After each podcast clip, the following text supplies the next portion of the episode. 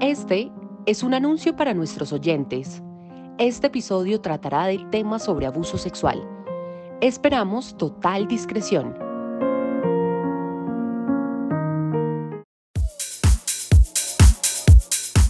Hola amigos, ¿cómo están? Bienvenidos una vez más a un capítulo más de Amor de Millennials.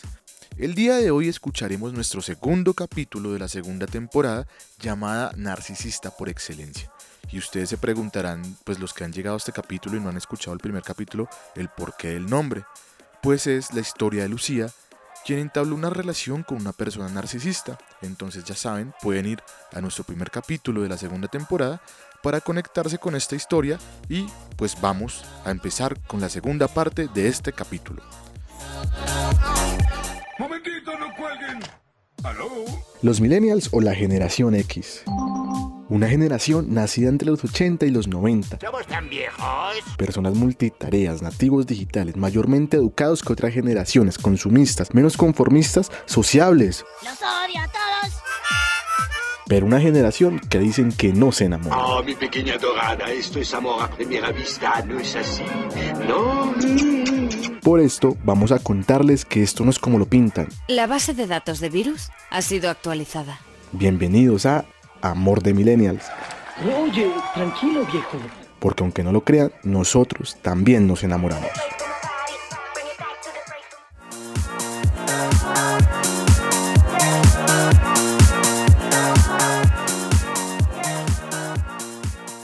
Tengo una pregunta que me surgió. ¿En ningún momento pudo pasar al contrario que fueras tú o eso va más adelante? No, sí, sí, obviamente, eh, digamos que sí surgió el tema de cachos al revés cuando teníamos situaciones donde estábamos muy mal. Yo obviamente no decir, ay, no, yo nunca le puse cachos, él fue una gonorrea. No, yo también lo hice, pero él nunca se enteró. ¿Por qué? Porque yo siempre, o sea, Bueno, es que dicen Yo- que las mujeres saben hacer mejor mm, eh, esas cosas. Sí y no, generalmente era cuando ya estábamos demasiado mal. Entonces como que yo me veía con alguien, obviamente fue muy pocas veces, no era como que yo tuviera un amante pues, sino que pasaba una... Como no, me vi con alguien, salí y Pero él nunca- bebimos y, pero y él nunca lo hicimos supo. y ya. No, él nunca lo supo. Ok, bueno, entonces Él nunca lo supo. prosigamos en Yo la to- historia. Entonces, ya, como acabamos de Sí, sí, enterarnos sí. de algo que... Entonces sí, sí pasaba, pero pues yo obviamente después me sentía re mal, porque no era lo que yo quería, o sea, yo no quería estar con otras personas, después decía como no, marica, le fallé a él, yo me sentía re culpable también, pero pues Bueno. digamos que obviamente nunca se le iba a decir, bueno, entonces ahí regresamos, eh, todo bien, ah bueno, con la última, ah bueno, en la- íbamos en la, como en la segunda terminada fuerte, tres meses, estaba con otra chica, y resulta que el man otra vez empezó a buscarme. ¿Qué pasó? Que pues que la chica, o sea, tú no puedes estar con otras personas intentando buscar a la otra persona que tenías antes. O sea, desde ahí ya estás mal. O sea, ¿tú crees que él, él lo que hacía era que comparaba a la otra persona que tenía contigo, no encontraba lo que quería y entonces buscaba de nuevo a ti, te buscaba de nuevo a ti? Exactamente. Entonces, eh, pues cuando tú ya tienes una relación y un vínculo tan fuerte con alguien, era de parte y parte, sin decir que era malo o bueno, eh, intentar buscar en otras personas, eso pues no, no es, no es fácil ni es sencillo ni nada. Y las otras personas nunca se van a parecer a, a la persona que tú amas y quieres, o sea. Eso es muy cierto. Entonces, pues eso era, o sea, él era dependiente de las relaciones porque nunca está solo. Y aparte de eso, pues tú ya llevabas dos, más, casi tres, cuatro años con una persona, pues no ibas a buscar lo mismo en las otras y no lo ibas a encontrar de todas maneras, todas las personas somos diferentes. Y muy seguramente esas chicas también eran hermosas o bueno, no sé, le podían haber dado cosas muy lindas, pero pues a él no lo llenaba porque no era yo. ¿Y alguna vez tú le dijiste eso? Sí, nosotros después lo hablábamos, em, pero... O sea, ¿no te lo aceptó o...? Sí, sí, sí, ahí sí me lo aceptó porque pues obviamente esa fue, eh, a ella la presentó a la familia, o sea, fueron cosas como, a ver. Ok, pero entonces íbamos en la segunda Ah, ruptura bueno, súper entonces en la segunda ruptura súper fuerte, eh, nos vimos, pasó de todo, él muriéndose por mí, que volviéramos, que no podía sin mí, lo mismo, síntomas de antes, la llorada, ta, ta, ta, y demás. Y un día me fue a llevar a la casa, o sea, nos quedamos toda la noche juntos, me fue a llevar a la casa y resulta que le entró una llamada a la vieja. Oh. Y yo ni corta ni perezosa, pues le cogí el celular de las manos y le contesté a la vieja. Yo como, mira, él está acá conmigo, no sé qué. Y ella como así. Pero si nosotros, nosotros eh, seguíamos saliendo, eso fue, haz de cuenta, como, no sé, un domingo, un lunes festivo, una vaina así. Y ellos se habían visto, o o eso era lo que decía ella como el viernes. Pero entonces en medio de eso, la vieja también quería empezar como a inventar cosas. La vieja decía como, no, es que él vino a traerme, vino a llevarme, vino a no sé qué, y el man me decía como, yo no hice eso, o sea, yo sí estuve saliendo con ella y todo, pero yo ya le había dicho a ella que yo ya no quería seguir saliendo con ella, pero la vieja seguía insistiendo.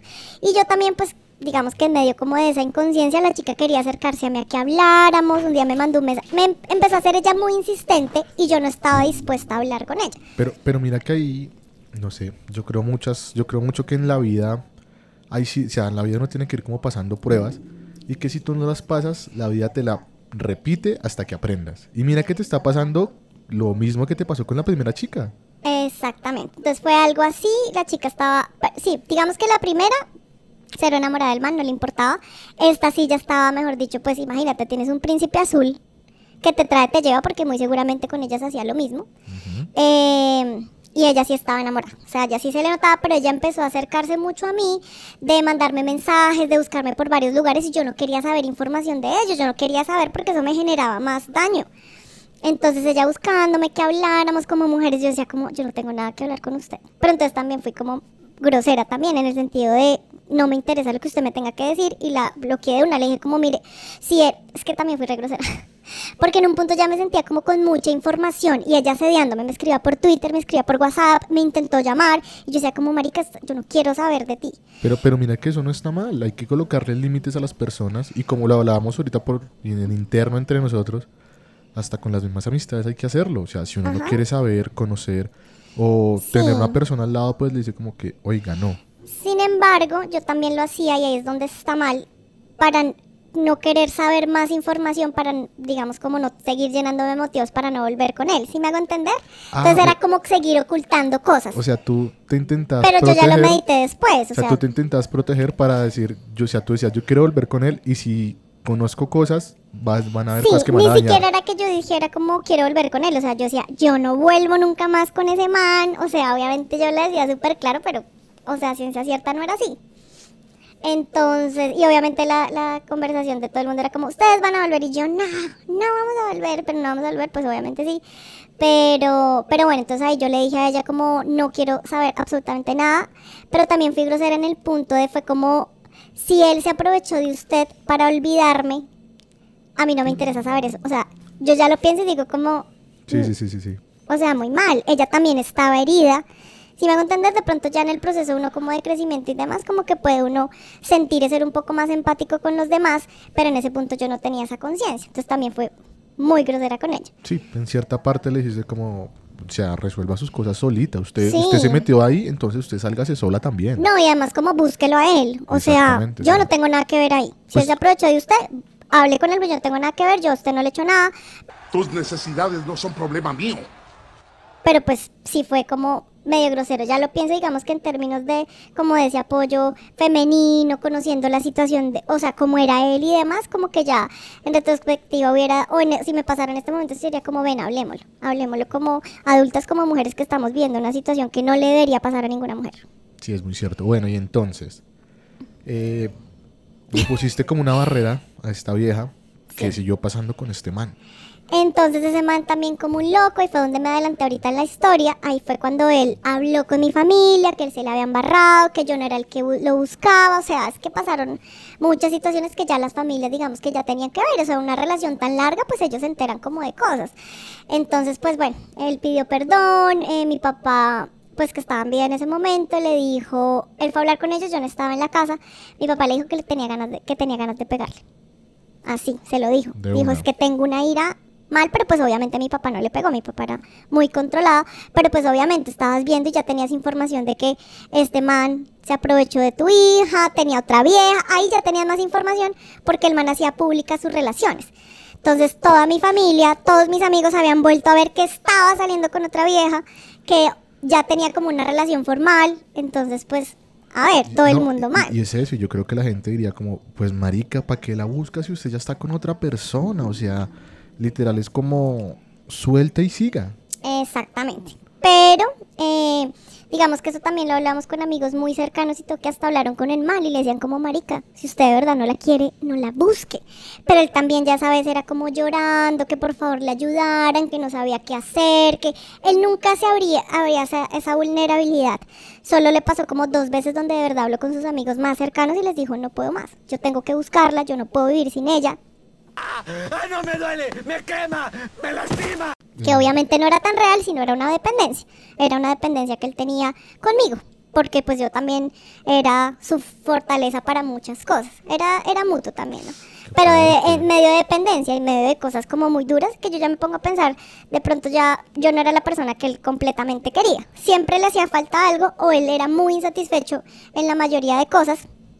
Y después, em, pues sí, ya después, digamos que ya mucho más adelante, él consultó con una señora que se todo el tema de la carta astral y no sé qué, y como que mira toda la relación, todas las relaciones y demás, y llegaban como a la conclusión de que él nunca se había enamorado realmente, sino él siempre buscaba, era como compañía, alguien que estuviera ahí para él, idolatrándolo, todo eso, pero que él realmente nunca ni siquiera se había enamorado. Entonces en ese nunca se había enamorado, nunca todas las mujeres con las que él estuvo ni siquiera las veía como iguales. Empezando Ok. por ahí porque es narcisista. Entonces una mujer es muy por debajo a, a lo que es él. Entonces muy por debajo para que para aprovecharte, para tener compañía, para tener relaciones sexuales, para eso, pero no como un par. Entonces, listo. Habló con tu familia, habló con los amigos, se mostró vulnerable, dijo lo que pasó por primera vez. ¿Cuál fue tu reacción? No, pues mi reacción era salir con él, obviamente lo mismo, lo veía muy mal y yo decía como pobrecito, o sea, obviamente yo lo amaba mucho.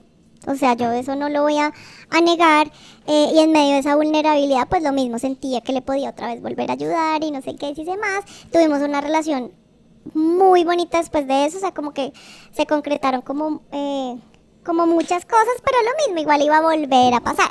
Y después de eso otra vez, terminamos otra vez. O sea, listo. Después de eso ya iríamos para la tercera. ¿Qué pasó en la tercera ocasión? Mm, Y, y además, me acuerdo qué pasó en la tercera. y además creo que en esta ocasión, o sea, literal, sí vuelve a pasar. O sea, ya había hablado con tus papás, había hecho sus amigos, había hecho y deshecho por volver contigo, pero volvió a reincidir. Entonces, ¿qué pasó? Volvió a reincidir, aunque en esa reincidida eh, resulta que también había como mucha presión de las familias de que cuando se van a casar, que no sé qué, yo también estaba en un punto como, como bueno, esta relación va a crecer o que ya llevamos como no sé, ocho años, creo yo, para esa, para esa tercera, seis años, ya ni me acuerdo en la cronología, entonces eh, era como lo mismo, bueno, ¿y qué más? Sin embargo, tampoco era un tema que yo como que dijera como, bueno, planeemos ya, hagamos, nos vamos a casar ya. No, nada, o sea, como que lo tocábamos y ya, y era más como de las familias. Entonces él sacó una excusa también, era que se sentía súper presionado, entonces que no quería, que quería que paráramos la relación y no sé qué, pero pues obviamente Que te dijo que necesitaba un tiempo. que necesitaba un tiempo, que necesitaba un espacio, pero pues ese tiempo y espacio era como para hacer y deshacer sus vainas y demás. Eso te iba a decir, Ahí o sea, se sup- esta- este tiempo tenía también nombre y apellido. Es temporal, como un descanso. Mentira. Ahí, eh, ¿cómo fue? Ahí no tenía nombre ni apellido, yo no conocía a nadie, única vez. Ah. Pero entonces yo ya empecé a alejarme, yo empecé a hacer mis cosas, hasta empecé a salir con una persona del trabajo y demás, que fue también una cagada. El man. Ok. Eh, también por lo mismo, porque cuando uno está como muy vulnerable y eso, o sea, ¿qué personas vas a traer a tu vida? ¿No? Eso sí lo tengo súper claro.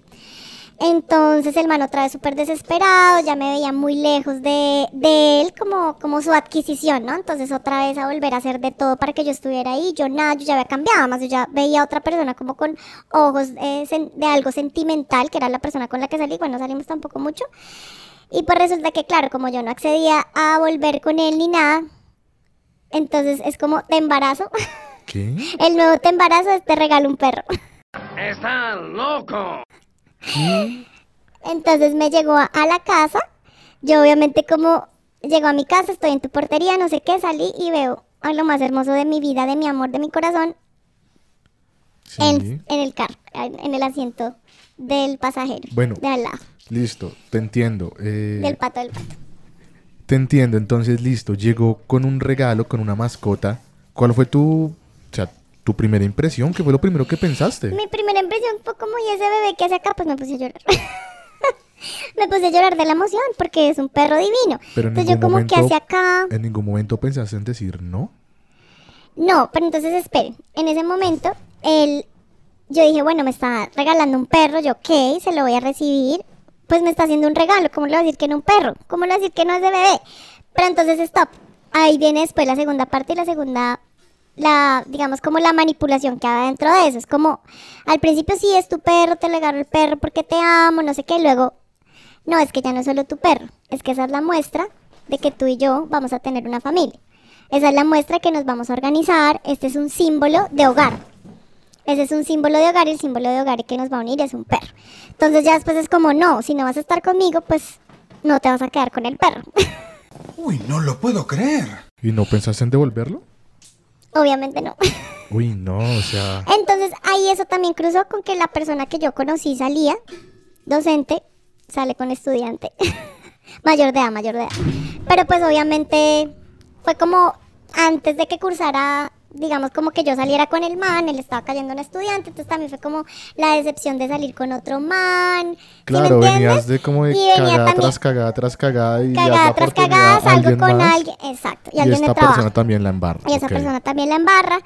Eh, y bueno, en medio de eso, pues bueno, ahí obviamente hizo que medianamente como que me acercara más a él, de este si es el que me ama, eh, tiene un proyecto de vida conmigo, que está dibujado, o bueno, que se va como organizando con un perro y si sé más, obviamente empezamos a mirar apartamentos, o sea, como que veía como, como que había algo más. Y como que el man estaba serio, súper juicioso, pero pues Sí, pues ya eso obviamente iba a ser un tiempo. Igual creo que ahí creció mucho, mucho, mucho la relación. em, porque sí, estábamos como más maduros. Sí, teníamos como otras cosas ahí. Oye, no, pero qué miedo. Qué miedo, qué miedo de persona. Uy, no. No, no. O sea, o sea, me, me- Sí, sí, que, sí. quedé en shock y es como. Que, que, qué persona tan manipuladora. O sea, mira, yo lo hablo desde mi punto de vista y digo: uno puede querer mucho a una persona. Pero también, pues si uno dice, pues no sé, yo lo pienso y le digo así: si uno quiere una persona y hay que dejarla ir, y si uno sabe que la cagó, pues dale, me voy a ir con el arrepentimiento toda la vida, pero tampoco hay que obligar a las personas a estar con uno. Sí. Adicional que si tú ves que le estás haciendo daño a alguien como, mari- como el meme ese marica ya. Pero, pero literal, literal, esta persona pensa, piensa o pensaba solo en él, porque no, no decía como le estoy haciendo daño a Lucía, sino estoy haciendo, o sea, necesito que ella esté acá porque sí, porque la necesito y porque ya. Y no importa el resto, no importa si ella se está sintiendo mal, si se siente bien, si le importo o no le importo, según lo veo sí. yo. Sí, y adicional, pues digamos que si era como que si mostrara como que quería hacerme sentir bien y cuando yo estaba mal, pues él estaba ahí, pero pues en realidad era más por satisfacción de él, por tener compañía y por tener a alguien que pues que estuviera ahí por siempre para él y ya. Así él hiciera las cagadas que hiciera. Pues obviamente digamos que siempre hay como dos partes, ¿no? La que permite, la que admite y el que la caga. Ahí están las dos personas y pues estaba todo el, el- todo muy, muy bien para él. Bueno, pero entonces tú decías como que muchas cosas se fueron solidificando, cogiendo marcha. ¿Qué pasó ahora? Entonces, no, esperen porque ahí sí viene una parte muy dramática que es antes de, de esa, de esa, de que volviéramos. Antes de que él me llevara el perro, pasaron cosas muy feas en el sentido de que él llegaba a mi casa borracho a buscarme mal, llorando, vuelto mierda. Pero pues yo le decía, yo no quiero volver con usted, yo no quiero volver con usted, pero obviamente también estaba mi corazón ahí como me siento mal. Tanto que un día eh, tuve que llamar a su familia para que fuera y lo recogiera porque estaba muy mal. Antes de, de esa llamada a la familia, un día fue borracho, no sé si tenía drogas en la cabeza o qué tenía, pero resulta que llegó a mi casa, habíamos quedado a vernos para hablar, pero nunca llegó, me dijo que se demoraba, no sé qué, llegó re borracho, y resulta que en esa casa eh, yo vivía sola. Yo vivía sola, el man llegó, no sé qué, por eso también como que se le permitía, como que decía, ah, no, pues ella está sola, no me da pena, yo llego como esté ya. Entonces el man llegó y eh, empezó a eh, querer tener sexo conmigo. Parece tener querer sexo conmigo. Yo estaba muy alterada, también de nervios, de todo. Pues los vecinos llamaron a la policía. Pero entonces tú le decías no, no, no. Y Yo él- le decía no y no y él nunca paró. Ok. Él nunca paró. Y me imagino que así fue la bulla y la gritería que llamaron a la policía. La huella, la, la gritería que llegó la policía, pero yo obviamente también estaba inconsciente como de todo, en shock, como no sé qué hacer. Llegó la policía a golpear supremamente duro, a mirar como con lámparas, eh, con Las ventanas. linternas, sí. como para intentar mirar hacia adentro. Pues yo lo único que hice fue quedarme quieta, inmóvil, yo no podía ni dormir, el man estaba foqueadísimo al lado mío. Y yo, pues, no hice nada. Dios. Entonces ahí, eh, pues obviamente los vecinos escucharon todo. Si yo hubiera querido denunciarlo por violación, yo hasta grabé, tengo las grabaciones de ese día porque, pues obviamente fue como, ¿yo qué voy a hacer? Este man está acá y yo no quiero. Entonces, bueno, igual yo nunca hice nada, o sea, nunca denuncié ni nunca nada porque no era capaz. Voy a respirar. No, dale, tranquila. Y bueno, eso no fue lo. Bueno, pasó obviamente todo eso peor. Y. y em, él se despertó. Y. él se despertó en algún momento cuando estaba. Yo le dije, está la policía afuera. Y él, como, ¿cómo así que está la policía afuera? Yo, "Hmm". pues yo, como. Pues obviamente estaba llena de susto. Yo me mantuve con el celular con grabación de voz todo el tiempo. Porque tenía miedo tenía miedo, yo decía, no sé si ya hizo esto y, digamos que en su inconsciencia de, de, de licor o de lo que, o si estaba drogado, no sé, de su inconsciencia porque él, siendo consciente, él ni siquiera, nunca, ni un apretujón, ni una, nada, ni siquiera era de malas palabras cuando estaba bravo, o sea, nada. Entonces, eh, cuando dijo que la policía no sé qué se levantó y se fue a ir, pues fue peor porque la celadora le dijo que era un violador, la celadora del conjunto donde yo estaba, pues obviamente él a eso lo, alteró peor. Eh, se fue por la calle con su celular llamándome que lo habían tratado de violador, que unos manes le iban a linchar afuera del conjunto porque mucha gente llegó afuera de la casa y se enteraron. Porque haz de cuenta en el grupo que estaban tomando de manes, entonces vieron llegar a la policía, como así que está pasando. Mucha gente en ese conjunto sabía que yo vivía sola. Entonces, pues la vecina del lado, que fue la que escuchó todo, eh, su esposo era policía. Entonces la policía llegaba súper rápido. Obviamente, pues porque tenía amigos, ¿no? Porque eso no pasa. Ah. Sí. Entonces, pues bueno, el man ya después volvió, pero pues yo me sentía como que no sabía qué hacer, sentía como no entiendo qué le está pasando, o sea, tenía mi dolor, veía el dolor de él, y yo obviamente pues lo dejé entrar porque yo no lo iba a dejar en la calle, que le pasara algo, pues a ver. O sea, si me entiendes, me estás haciendo eso, pero yo no tenía como ese corazón de lárguese de mi casa y vayas y mira a ver si lo matan o le hacen algo en la calle. Eh, y volví se quedó. eh, y al otro día en la mañana, pues él me hizo el favor de unas cosas de mi casa y no sé qué, pero pues obviamente yo no lo quería volver a ver. eh, yo me sentía muy mal, tanto que llamé a muchas amigas, obviamente en un estado muy mal. Y obviamente me decían como el man te violó, punto. O sea, eso no tiene, si a uno lo acceden así, punto, no. O sea, pero pues obviamente yo era inconsciente de eso. Y ahí fue después cuando llegó, obviamente todo era tan malo que tenía que llegar con un perro para intentar hacer lo, eh, medidas desesperadas. Sí, claro. o Las sea, medidas dijo- desesperadas era eso. Bueno, y hay mucha gente que opta por ciertas medidas desesperadas. Bueno, él dijo un perro. Hay gente que pide matrimonio. Dios. Pues básicamente eso era como si llevara con un anillo, porque eso era como, sí, comprometerte. esto va a ser como- Comprometerte y atarte. exacto. Tanto que yo, pues, digamos que hubo un tiempo que obviamente yo no volví tan rápido con él, eh, porque claro, pasó todo eso, yo tenía grabaciones, esas grabaciones las tienen dos amigas mías, porque yo decía, yo no sé en qué momento de pronto si me pase algo, porque yo le cogí miedo. O sea, al principio yo no podía ni siquiera que él se me acercara. Yo no quería que se me acercara, ni que me tocara, ni que me hablara, o sea, yo estaba supremamente mal eh, y sabía que él también estaba mal. Y Entonces, pues ¿cómo- bueno, él nunca aceptó eso, él nunca aceptó como eso, em, como que fuese así. Entonces él al contrario, que era que yo, em, que era que yo lo había, que yo lo había grabado porque yo sabía que era lo que estaba haciendo, no sé qué, o sea, como si yo estuviera fingiendo todo, y yo decía como, marica, obviamente no, pero bueno, eso fue ahí ese rollo, yo ese tema nunca lo volví a hablar, obviamente él entre comillas, lo trabajó conmigo, le empezó a ir al psicólogo, porque pues yo obviamente le dije, usted, usted, usted está mal, usted está mal, y yo no veo otra opción, si usted no va al psicólogo y eso, yo no voy a volver a hablar con usted, pero lo mismo, yo decía, él está pasando por cosas muy feas que no entiendo, ni los entienda él, ni me entiendo yo misma, entonces pues bueno, y ahí pues obviamente ya después llegó el perro, no sé qué, entonces pues ahí, y él seguía yendo muy juicioso pues a su psicólogo, entonces pues eso le ayudó también como un montón a estar como más tranquilo, como a sentar sus proyectos, obviamente estuvo supremamente juicioso, eh, tanto que ya después sí ya empezamos a hablar mucho más de matrimonio. El año de pandemia iba a ser nuestro año de casarnos, de comprar apartamento y de todo. Cuando volvemos a las redes sociales, me prestó un día su computador eh, porque el mío se me había averiado y no sé qué. Yo hasta le dije, no, yo consigo que me reparen el mío súper rápido y no me, me dejó su computadora en la casa, no sé qué, y pues resulta que lo mismo, tenía un poco de conversaciones con otras viejas. Va a suceder otra vez. Va a suceder otra vez. Va a suceder otra vez. Bueno, y No, mentiras, con una. con una, pero yo creo que en WhatsApp tenía más porque ahí solo fue Facebook. Yo ni siquiera iba a buscar nada. Yo ya había tenido el, el computador varios días. Quería ver una charla en Facebook. Dije, pues la voy a abrir ahí por mi celular. Tener el celular desocupado. Cuando pues está su cuenta de Facebook ahí abierta. Pues, ¿qué hace cualquier persona? sí, la curiosidad.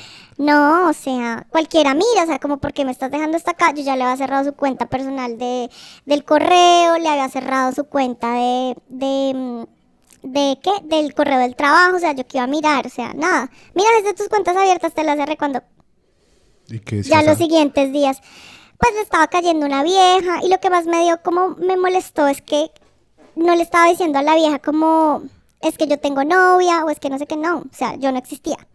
Yo no existía, estaba intentando enamorar a la vieja. Y la vieja súper, ay, invítame a tu casa y no sé qué, o sea, la vieja, como si nada, o sea, la vieja pensó que, que el man la iba a llevar a la casa con los suegros. Dios. o una cosa así, pero pues obviamente no.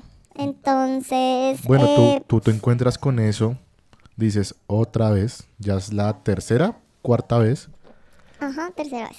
y entonces, Y entonces pues ya, ahí fue definitivo, dije como, nunca más. Dije como, esta no es la persona que yo quiero para mi vida. O sea, estamos en una... Lo peor fue que él fue el que más insistió en que íbamos a tener hijos ese año. Tener hijos ese año implicaba, yo no era tan juiciosa con mis consultas médicas ni nada de eso. Él fue el que sacó la cita para que fuéramos al ginecólogo, para que me empezara a hacer exámenes. Él fue el que yo no le quería contar a la gente porque yo decía, bueno, esperemos a que se haga realidad. Él fue el que empezó a contarle a nuestro grupo de amigos que nos íbamos a casar, que íbamos a dejar de meter tantas drogas en las fiestas, porque yo iba a tener un bebé y él también tenía que bajarle el consumo. Dios, no. Él fue el que lo hizo, o sea, ni siquiera lo tuve que hacer yo. Entonces yo decía, tanta manipulación, tanta jodedera, tanta vaina, para que me sigas mostrando que eres el mismo, tú no vas a ser el papá de mis hijos. Y esa fue, ahí donde, fue donde dije, Ahí tomaste la decisión. Ay, tomé la decisión. Tomé la decisión de vamos a terminar y ni mierda, o sea, terminamos y no más. Obviamente al principio el mal negándolo, que era que yo no confiaba, que era culpa mía por revisar, O sea, no, la culpa no era de él, sino era La culpa, culpa no era tuya. ah, Dios. que las cosas no eran así, obviamente, porque no iba a decir, ay, sí, la recagué. No. Entonces al principio intentó manipularme así y yo dije, no, No más. ni mierda. O sea, yo no voy a volver con usted y ahora sí se acabó definitivamente. Y creo que el punto para que yo aprendiera es cómo me visualizo yo si él va a ser el papá de mis hijos. No. Em, yo embarazada, el man saliendo con una cantidad de viejas o mintiéndole a otras viejas. O sea, no solo me engañaba a mí, yo era la boba que había engañado por muchos años. Entonces a otras viejas también, no. O sea, joder. Y nunca pensaste que de pronto no era solo a ti a la que tenía con ese plan, sino de pronto a otra. No, no porque tampoco le daba el tiempo. Si le, si le diera el tiempo, sí. Si le diera el tiempo, muy seguramente lo hubiera hecho, con dos y tres y cuatro y las que fueran. Pero el tiempo no le daba para, para tener eso. Además, porque yo a veces pensaba como él, ¿con qué tiempo, con qué tiempo va a tener para estar con otras viejas cuando el tiempo que le sobraba estaba conmigo? ¿Sí? O sea, como que en ese momento sí estábamos muy cercanos, todo eran fiestas de amigos, o sea, los fines de semana siempre eran juntos, si me entiendes, no había como muchas posibilidades, pero entonces en pandemia ahí tuvimos como unas peleitas y todo, pero pues esas peleitas venían, eran infundadas en que ya estaba intentando como buscar salir con alguien más. Entonces durante la pandemia los mensajes que yo vi era como, eran como, haz de cuenta de abril y yo me di cuenta como en junio, julio, y le decía como un amigo que, había apartado un Airbnb para quedarse con una vieja. Obviamente no era yo, en plena pandemia que no podíamos salir. Y yo toda como que... Ya después él me decía que era que él quería alardear porque su amigo primo, porque se conocen desde niños, eh, era soltero. Entonces un man también que salía con muchas viejas. Entonces que él le decía eso por alardear y yo como... ¿Cuál por alardear? Pero qué imbécil. Creo que es preferible alardear de que tengo una buena mujer, tengo una relación estable, que es algo que ahorita es muy difícil de conseguir. Exacto, pero entonces ahí venía lo- donde lo mismo de una de dos personalidades. Yo seguía siendo su novia, la de toda la vida, la hermosura de presentarle a todo el mundo y hacer todas las actividades familiares y por el otro lado hablaba mierda o lo que fuera hacía por otro lado. Si me entiendes, entonces frente a los amigos y frente a la familia era yo, su novia, ta, no sé qué, pero por el otro lado seguía haciendo sus cagadas a escondidas, sus verdaderos amigos o sus amigos muy cercanos, excepto ese primo, eh, siempre sabían que él era muy bien. O sea, muy decente, muy esto, muy desvivido por su novia, por su por sus cosas, pero en realidad no era así. Bueno, te iba a preguntar, listo, se llegó el momento, adiós. Entonces, acá tuviste que cambiar algo. ¿Qué cambió y qué procedió? Porque en este momento dijiste corte, corte y no más. Ahí fue fundamental ponerme a pensar realmente qué es lo que yo quiero para mi vida. Uno, eso, y dos, cruzó con todo el tema de la pandemia que hizo que también nos alejáramos. Nosotros vivíamos muy cerca, pero pues teníamos restricciones de salir. Entonces eso también fue un desprendimiento. Antes de eso también en esas peleas él también me ha dicho que necesitaba como un tiempo, pero pues ese tiempo entre comillas no se dio. Como que nos alejamos un poco, me imagino que para él conseguir viejas. Eh, pero eh, también me ayudó a estar desprendida. La pandemia nos ayudó a estar también como muy con nosotros mismos, creo yo, o al menos en mi caso.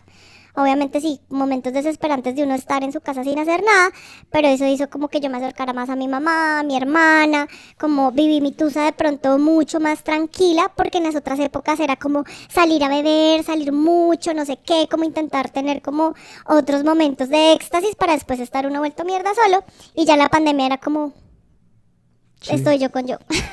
Bueno, y no te intentó buscar no te dijo que todos los planes que tenían a futuro, ¿qué pasó con eso? Sí, ahí me dijo lo mismo, eso como que eh, era que yo me fijaba en eran unas cosas muy pequeñas y no en todo el contexto de lo que éramos, obviamente en su manipulación. Y lo mismo sin aceptar las cosas. Pero ahí también teníamos como la restricción de el, todo el tema de pandemia y no sé qué, y yo fui súper no y no, yo lo bloqueé de todo lado, nada. Él, digamos que sí necesitamos seguir en contacto porque yo le debía un dinero, y era un dinero considerable, eh, entonces por ahí como que yo lo desbloqueaba eso, oye, ven, tal día te pago, o me estoy demorando en pagarte, o te pago por partes, bueno, como que teníamos una comunicación ahí, y teníamos comunicación también por el perro. Eh, nos vimos un par de veces, nos vimos para despedirnos porque la terminada fue por eh, WhatsApp, y el man pues destrozado llorando, terrible, no me dijo que volviéramos, pero yo estaba así súper seria, súper plantada en lo mío, yo creo que nunca me vi tan fuerte como ese día, fue no y no, y el man pues obviamente desbastado, pero pues como que ya se daba cuenta que esto de verdad era en serio. Eh, y después seguimos como comunicándonos, pero nunca, nunca pasaba nada, ni tampoco nunca me dijo que volviéramos, pero después sí volvimos a salir. Ok. volvimos a salir, obviamente sin la esperanza de como de volver o algo así. Es una persona que yo igual, o sea, amo mucho. Pese a todas sus cagadas, obviamente también tenía partes demasiado bonitas y después de más de 10 años pues se volvió una hermandad. O sea, cualquier cosa que me pasaba era como, marica, ¿yo a quién llamaba? Sí, claro. Ay, que pasa algo bueno, ¿a quién llamaba? A él. Pasara bueno, malo, lo que fuera, pues era él. Entonces pues surgieron algunas situaciones ahí. Em, y pues nada, volvimos a salir un tiempo y obviamente la pasábamos muy bien, como siempre.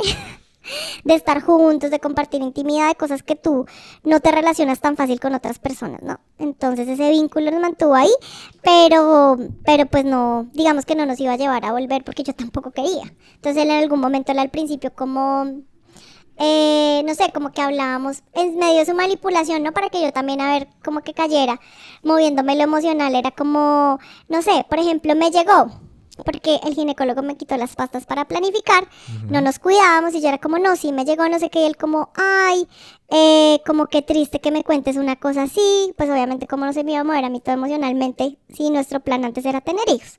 Pero entonces yo decía como, no, gracias a Dios no me llegó. Gracias a Dios me llegó, perdón. Gracias a Dios me llegó porque pues obviamente en ese momento yo tampoco quería, ni tenía nada con él, habíamos tenido rupturas muy grandes, yo ya no lo veía él como el papá de mis hijos, ni lo vería ahora ni nunca más, no. Entonces, pues bueno, ahí. Se llama madurar. Y ahí salimos un montón de tiempo y re bien, pero ya después, pues, no, o sea, eso iba, eso estaba destinado otra vez no volvernos a ver ni volvernos a hablar.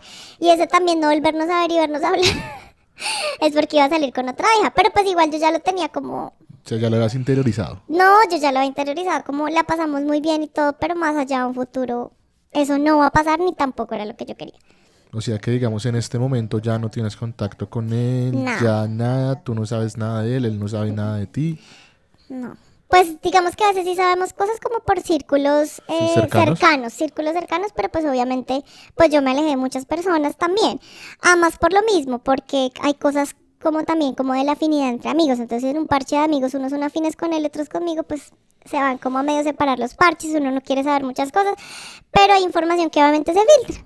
Entonces uno ya sabe que está saliendo con la otra persona, entonces dejemos eso quietico, chao, sea, ya. Ok, pues me parece excelente y mira que al final pues se nota que avanzaste mucho.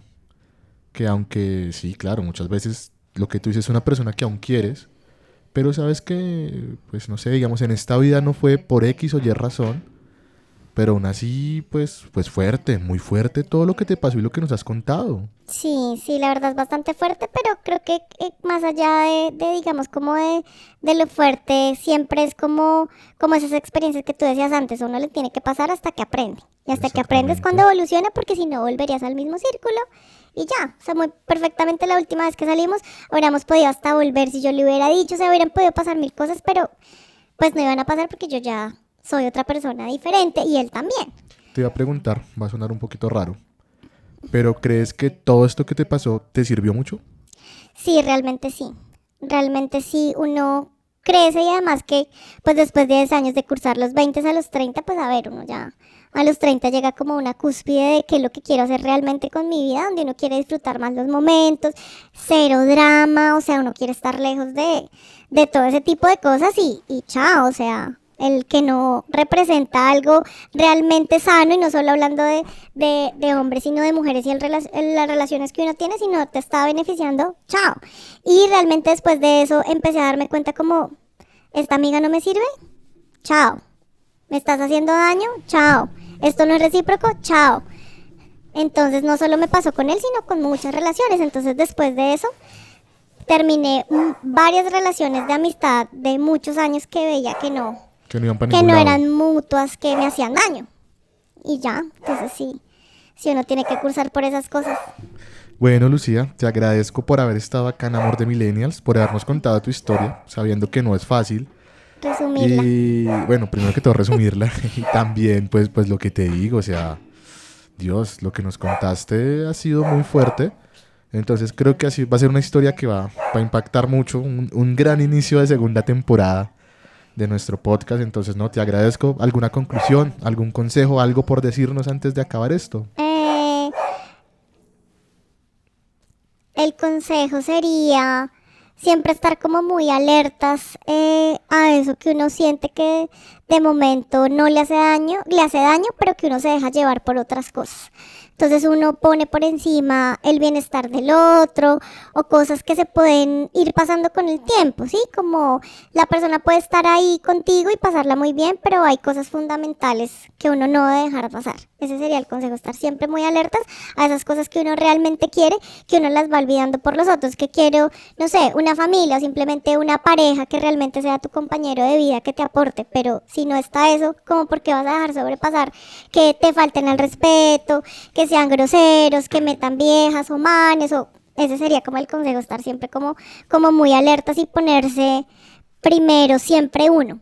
Yo sé que habemos, soy y habemos muchas personas demasiado empáticas con, con los amigos, con la familia, que uno quiere ser como el salvador, pero, pero primero está uno porque no hay nadie más que vaya a definir qué es lo que va a pasar con tu vida, que se pasa supremamente rápido, si no es uno mismo tomando las decisiones de quién va a estar en tu círculo cercano.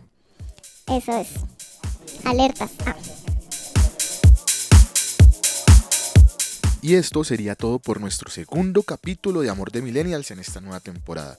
Les agradecemos por haber llegado hasta este punto del podcast y también quiero recordarles que nos pueden seguir en todas nuestras redes sociales. Estamos en Instagram como arroba amor, la letra de millennials. También estamos en TikTok como Amor de Millennials y claro que sí, estamos en nuestro perfil de Spotify como arroba Amor de Millennials y también en la cuenta de ACN al Oído. Agradecemos pues a la Universidad Central por su apoyo, al profesor Cristian Aguiar y a todo el equipo de Concéntrica Medios. Recuerden que pueden seguirnos, comentarnos, les traemos muchas cosas nuevas para esta segunda temporada y pues si ustedes tienen una historia que contarnos pero no quieren aparecer en cámara o no quieren que salga su voz, nos pueden enviar sus historias al correo amordemillennials.gmail.com. Agradezco a Paula, Andrés, Helen, Angie, Lina y Sebastián, quienes serán mi nuevo equipo de trabajo para esta segunda temporada de Amor de Millennials. Una vez más agradecerles por estar acá con nosotros, por acompañarnos y pues no olviden compartirlo, darle like, comentarlos, interactuar con nosotros. Y bueno, esto fue todo por este capítulo. Recuerden que les habló Hernán Vargas. Que estén bien. Chao.